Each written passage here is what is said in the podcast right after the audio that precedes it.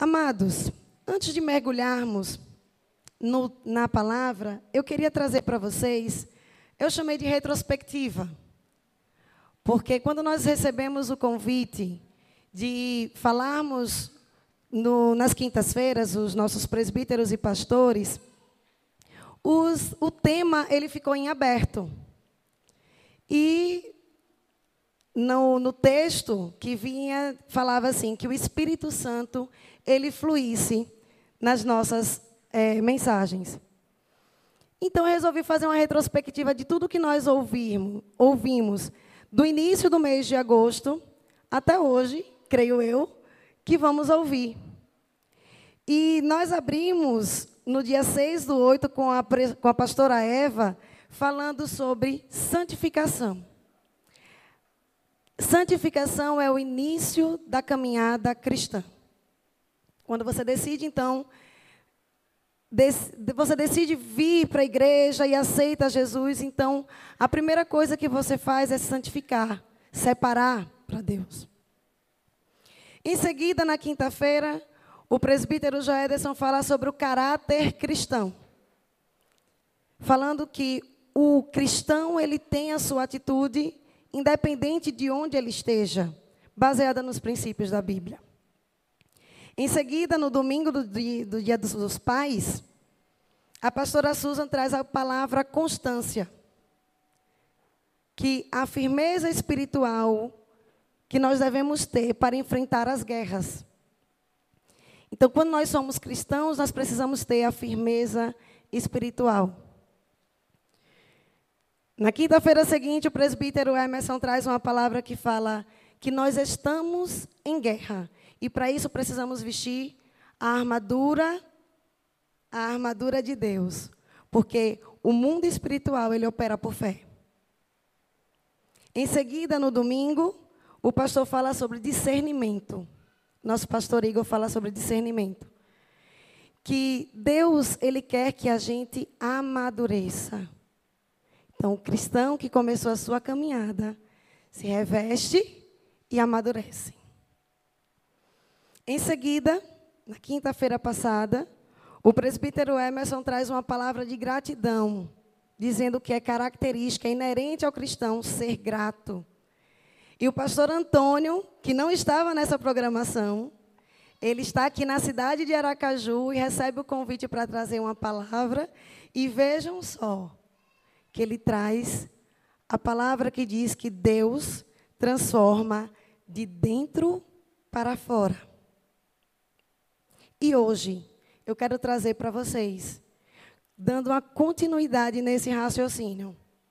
O que fazer enquanto espera?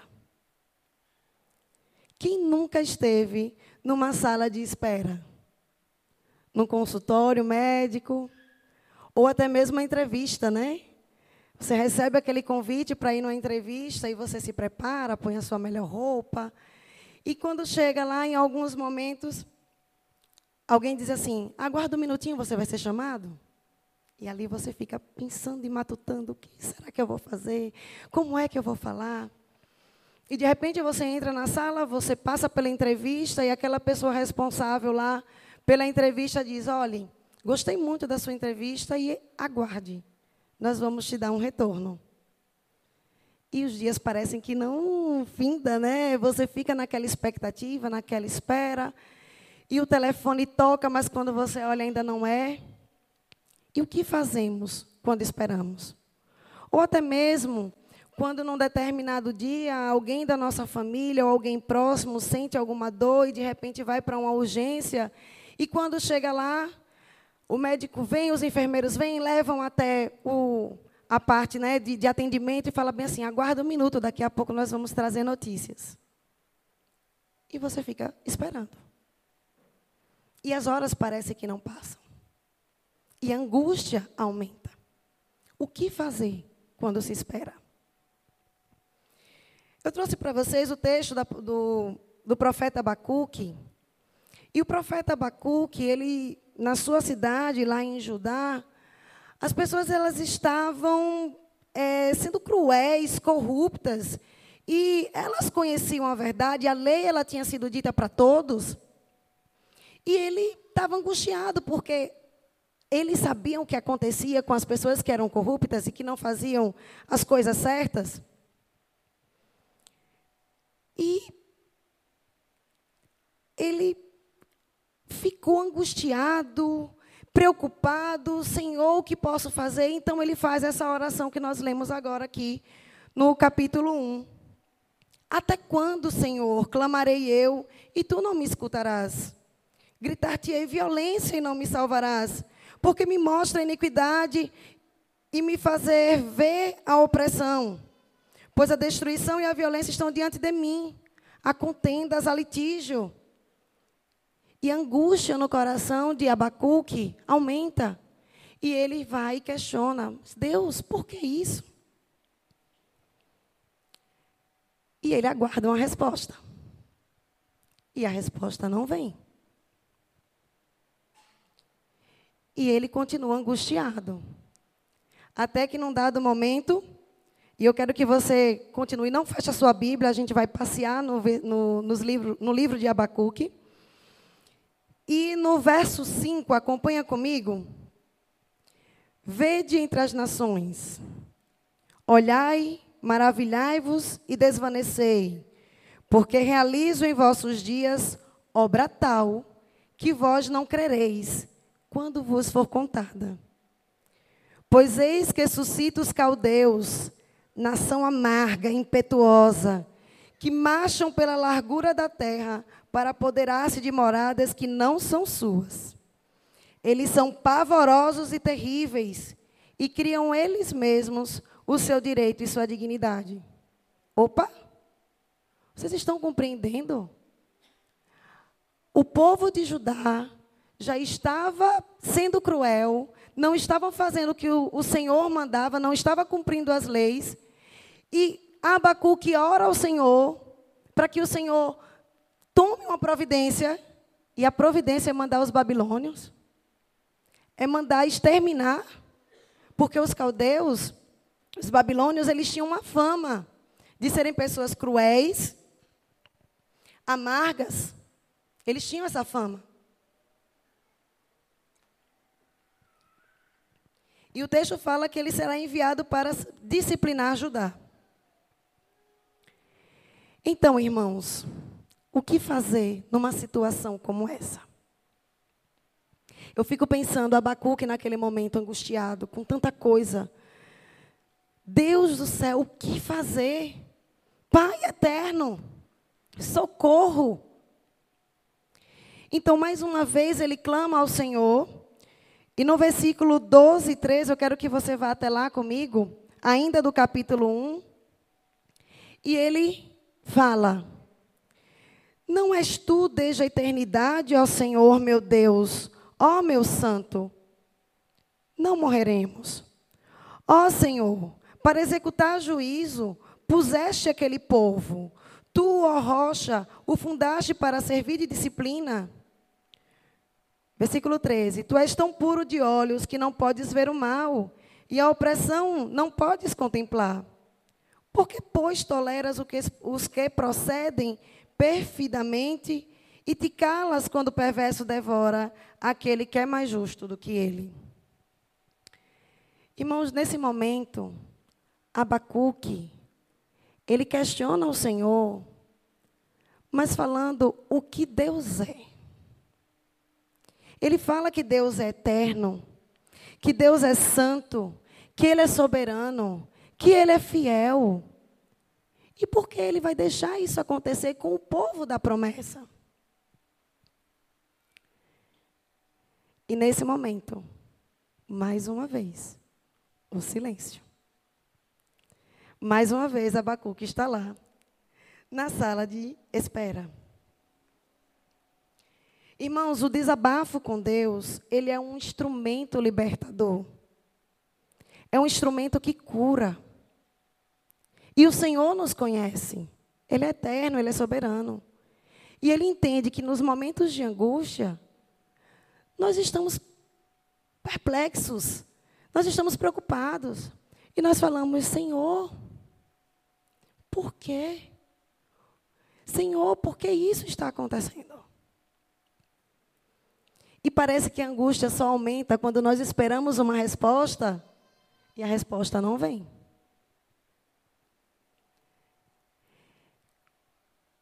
Quando nós abrimos o coração para Deus e nós expomos as nossas angústias, os nossos olhos, eles se abrem. E eu posso crer que naquele momento, Abacuque entendeu que ele estava com um Deus todo-poderoso do lado dele. Ele mesmo sabia que era um Deus eterno, que era um Deus soberano, que era um Deus santo. E que ele não ia deixar o povo dele morrer. Ele mesmo fala, vê comigo aqui no, cap, no versículo 12. Não és tu desde a eternidade, ó Senhor, meu Deus, ó meu santo, não morreremos. Então ele sabia que Deus ele estava servindo. E nós aprendemos nesse momento com Abacuque que na, no momento da angústia, a oração é a maneira mais adequada de buscar a resposta ao Senhor. Irmãos, e a resposta vem. Quando as coisas ficam confusas e sem sentido, nós voltamos para Deus. Nós nos prendemos a Deus, como Abacuque fez. Mas nós não temos muitas vezes a mente lúcida e o discernimento para compreender o propósito de Deus. Então, muitas vezes, naquele momento, a angústia é quem domina a nossa mente. A angústia é quem nos deixa sem pensar direito. E muitas vezes nós queremos até resolver o problema com as nossas próprias mãos, não é verdade? Sim ou não, irmãos? Então a gente quer fazer muitas vezes como Sara lá com Abraão, dar um jeitinho. Mas parece que as coisas complicam mais, não é verdade? E fazendo a, a abordagem, a mensagem, eu li uma, uma frase que eu queria compartilhar com vocês e que fundamenta muito bem isso que nós estamos falando. Que um crente de joelhos ele enxerga mais longe que um filósofo na ponta dos pés. Então, irmãos, quando nós oramos, nós entregamos o nosso coração, nós abrimos a Deus a nossa angústia, nós conseguimos compreender qual é o Deus que nós temos, assim como aconteceu com Abacuque. Mas a resposta para Abacuque não era o que ele esperava. Você pode acompanhar comigo aí no capítulo 2 de Abacuque. E quando você estiver na sua casa, no seu momento devocional e quiser ter mais detalhes dessa história, o capítulo é, o livro é pequeno. Nós estamos pincelando um pouquinho. Então vem, capítulo 2, o versículo de 1 a 3. Por-me-ei na minha torre de vigia, colocar-me-ei sobre a fortaleza e vigiarei para ver o que Deus me dirá e que resposta eu terei à minha queixa. Então, Abacuque resolveu esperar. E esperar por Deus. Eu sei que eu, o Senhor que eu tenho, já fiz a minha oração, então agora eu vou ficar na torre de vigia e vou aguardar. Eu acredito que no coração de Abacuque, ele já estava imaginando uma salvação de outro mundo. Afinal, era Deus, né? Deus Todo-Poderoso, Salvador, soberano. Mas o que vem não é essa resposta. No versículo 2 diz assim: O Senhor me respondeu e disse: Escreve a visão, grava sobre as tábuas, para que a possa ler até quem passa correndo. Porque a visão ainda está para cumprir-se no tempo determinado.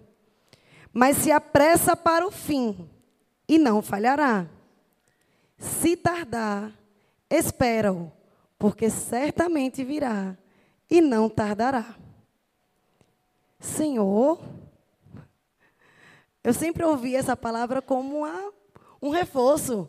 Deus vai dar o socorro, vai resolver, mas qual foi a promessa? Que os caldeus viriam.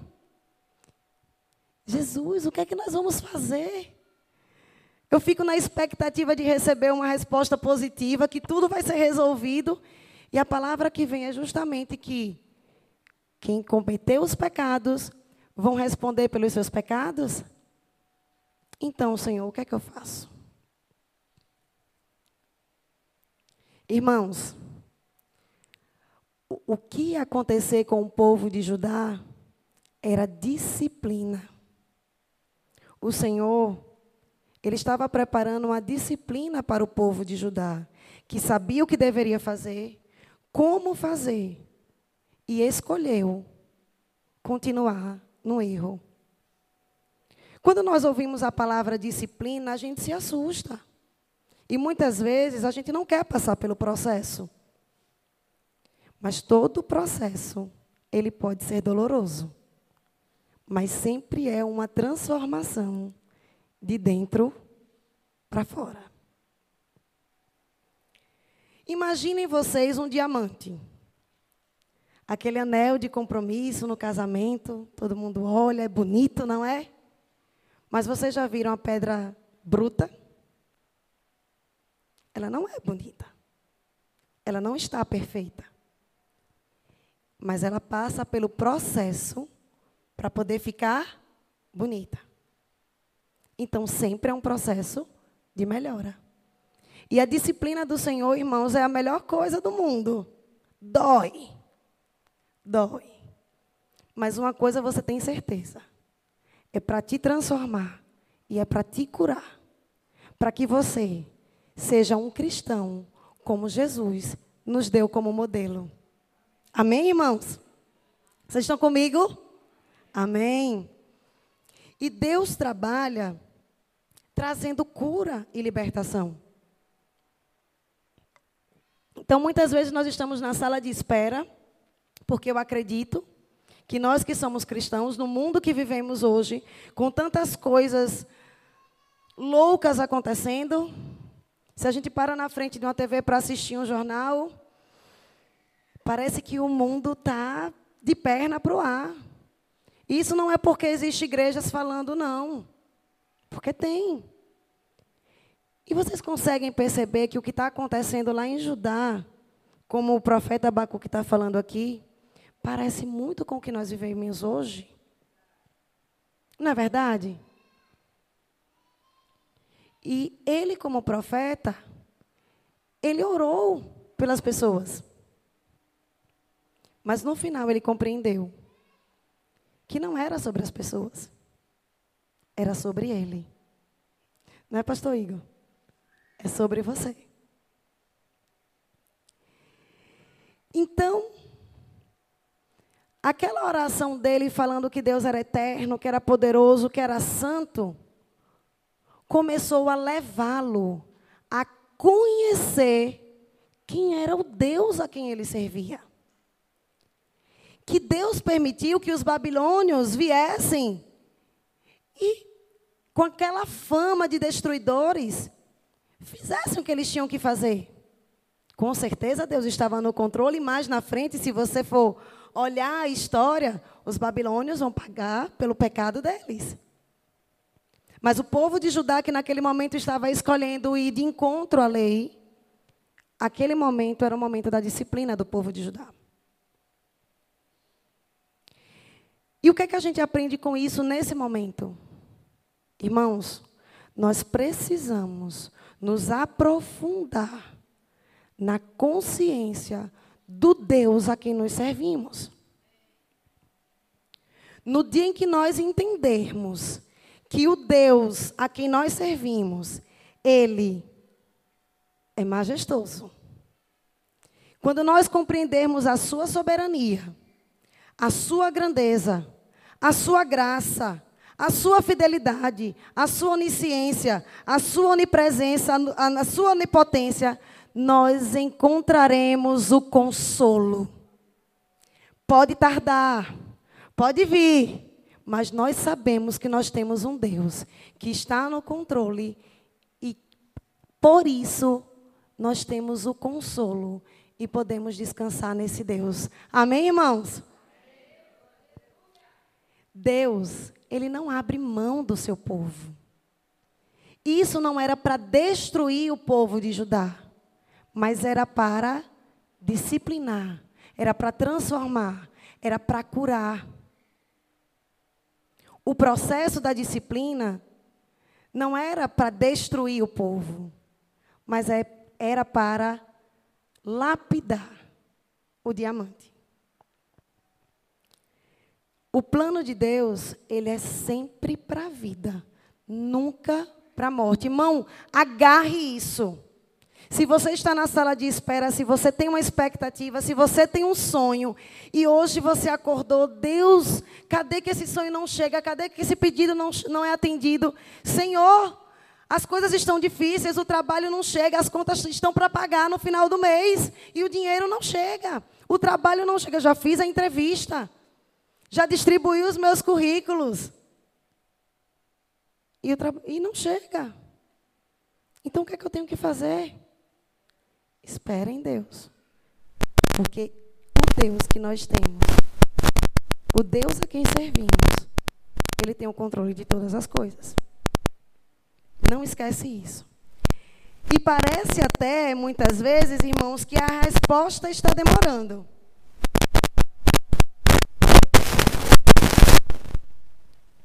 Mas quem acredita aqui que Deus está no controle de todas as coisas? Amém?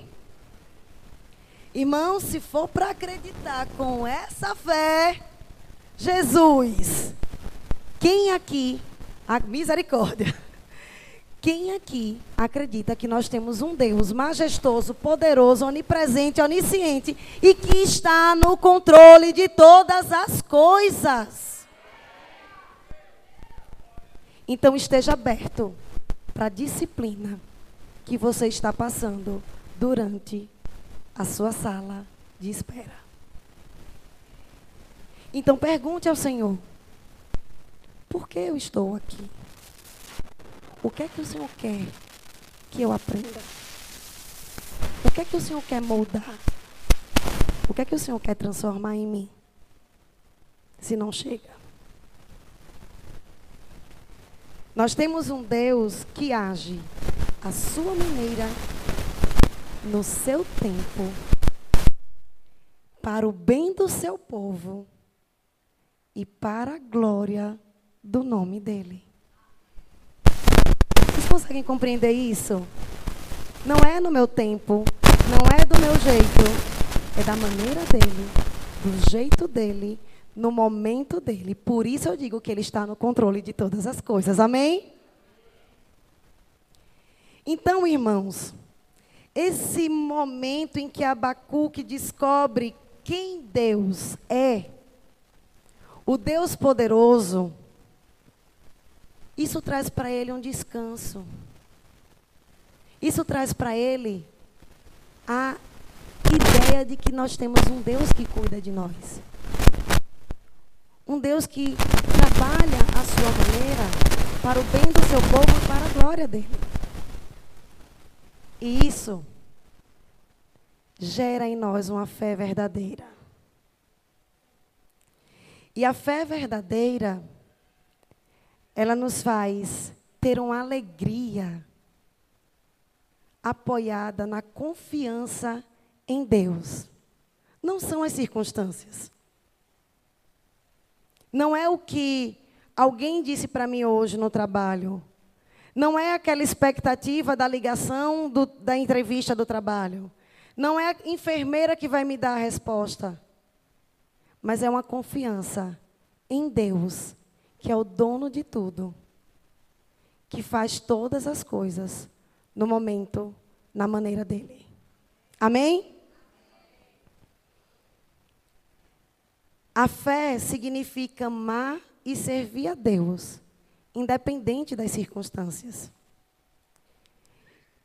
E essa fé, esse conhecimento faz com que você espere com paciência.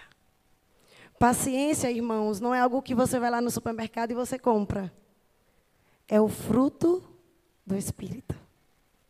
Além de todos os outros que estão em Gálatas, a paciência também. E é um fruto do Espírito. E eu, pelo menos que eu saiba, eu não tenho muito entendimento na agronomia, mas eu acredito que todo fruto, para ele aparecer, você precisa plantar, regar, cuidar. Então, para que você tenha paciência, não é uma coisa de um dia para o outro. Por isso que nós estamos vendo o processo. Então vivemos na dependência de Deus. Nós sabemos que Deus vai fazer. E uma frase que eu sempre escuto aqui, eu acho muito interessante quando o pastor fala isso. Que o que é preciso que nós façamos, nós devemos fazer. O que Deus precisa fazer, Ele já está fazendo. Amém, irmãos? E esse consolo e esse descanso, ele não vem de homens. Ele não vem da ligação. Ele não vem de lugar nenhum, ele vem de Deus. E Abacuque. Nós vamos ler daqui a pouco no capítulo 3, que ele descansa no Senhor. E o conhecimento de Deus, eu acho que eu posso me atrever a falar que ele é o antídoto para o desespero. Quando nós conhecemos o Deus que nós temos, o Deus que faz, não porque Ele é o Deus que faz, mas é porque Ele é Deus. Ele é um Deus poderoso, Ele é um Deus maravilhoso, Ele é um Deus eterno, Ele é um Deus grande. E quando você tem a certeza disso, não há por que temer mesmo que muitas vezes a angústia vem, que o desespero venha. Resolve, Senhor, já não aguento mais. Mas Deus, Ele nos conhece. Ele sabe o quanto nós somos falhos. E Ele entende, meu filho. Espera mais um pouco. Tem mais alguma coisa que precisa ser trabalhada até que você receba. E quando nós nos voltamos para as Escrituras, como a pastora Eva falou nesse instante, é aqui que está o nosso manual. É aqui que fala o Deus que nós cremos. É aqui que fala quem é o nosso Deus. Então, quando nós nos voltamos para as Escrituras, nós, sabe, nós sabemos que Deus está no controle de todas as coisas. Então leia comigo agora, no capítulo 3 de Abacuque.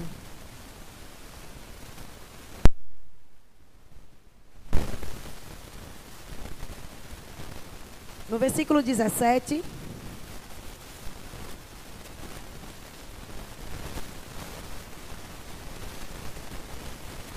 Lê comigo. Abacuque ele faz uma oração depois de tudo isso, né? E depois que ele recebe essa informação de que iria acontecer. E eu queria também fazer um, um, um adendo aqui, que no versículo 4, volta aí, desculpa, para o capítulo 2, verso 4, só o finalzinho, que ele fala, mas o justo viverá pelo quê? Pela fé. Acreditando num Deus que nós cremos. Então, quando Abacuque ouve isso do Senhor, então ele faz uma oração, um cântico, que diz assim: acompanha comigo lá agora o 3,17.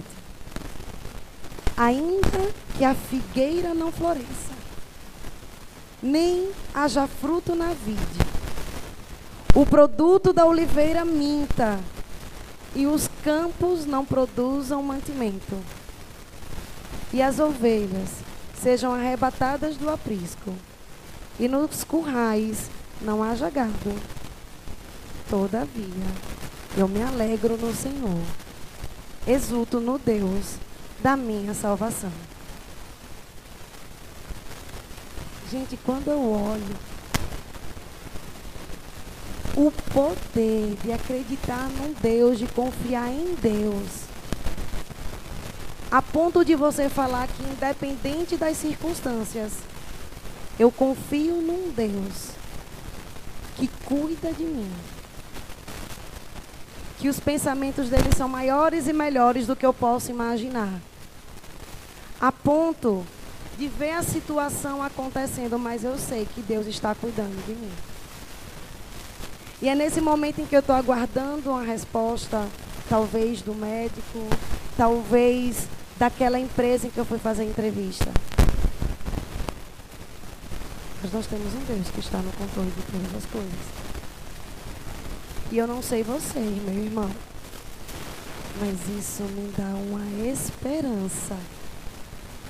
Que mesmo que o que eu peça, que eu sei que é uma promessa de Deus para minha vida, ela não chegue enquanto eu ainda estiver aqui.